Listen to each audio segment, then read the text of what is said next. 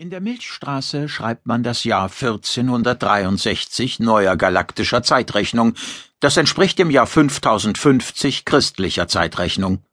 Seit einiger Zeit tobt der Kampf um die Polyporthöfe, der mehrere Galaxien umspannt. Die sogenannten Polyporthöfe sind Zeugnisse einer längst vergangenen Zeit, mit denen sich gigantische Entfernungen überbrücken lassen.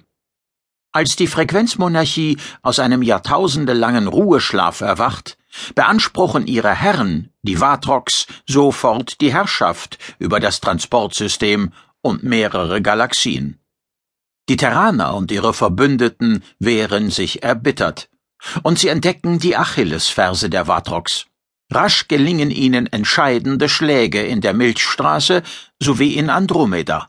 Allerdings sind damit nicht alle Gefahren beseitigt.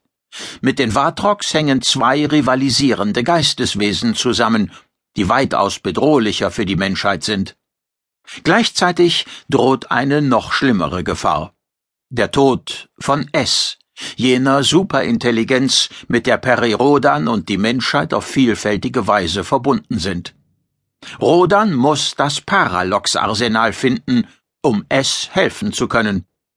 Unterstützt wird er dabei von mehreren seiner Gefährten und von jenem Mann, den er einst töten musste, um Zugang zur Unsterblichkeit zu erhalten.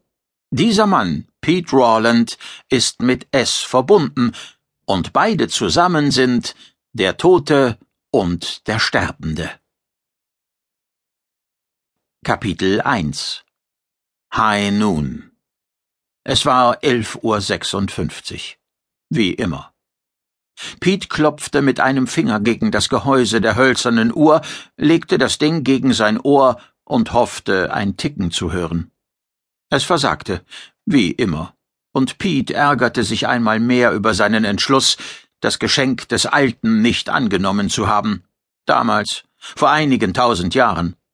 Sein Leben als Geist wäre womöglich um ein klein wenig leichter gewesen, hätte er die Raketa-Uhr bei sich getragen.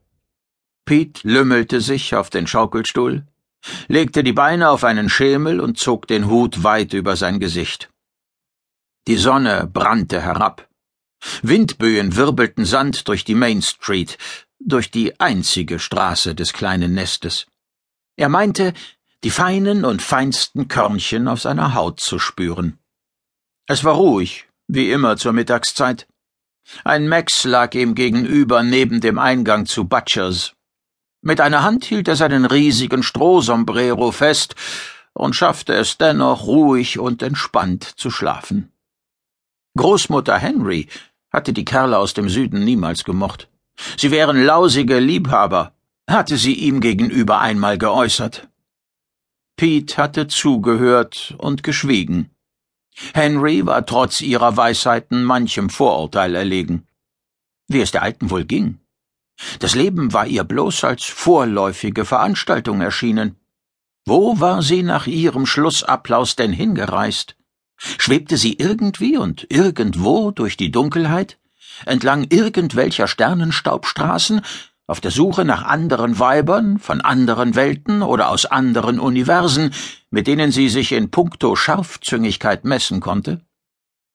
Pete holte das Schnitzholz hervor und ließ die schartige Klinge seines Messers darüber gleiten. Er schabte flache Späne ab und ließ sie achtlos zu Boden fallen.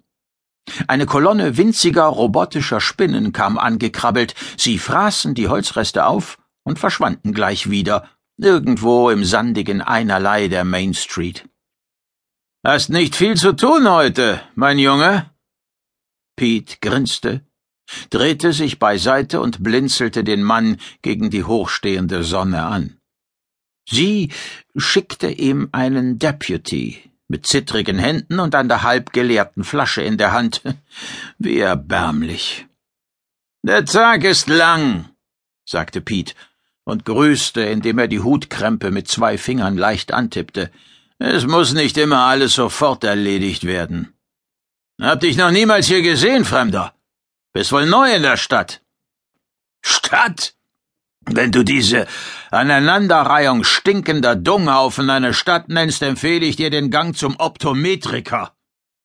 Das Gesicht des Deputies gefror.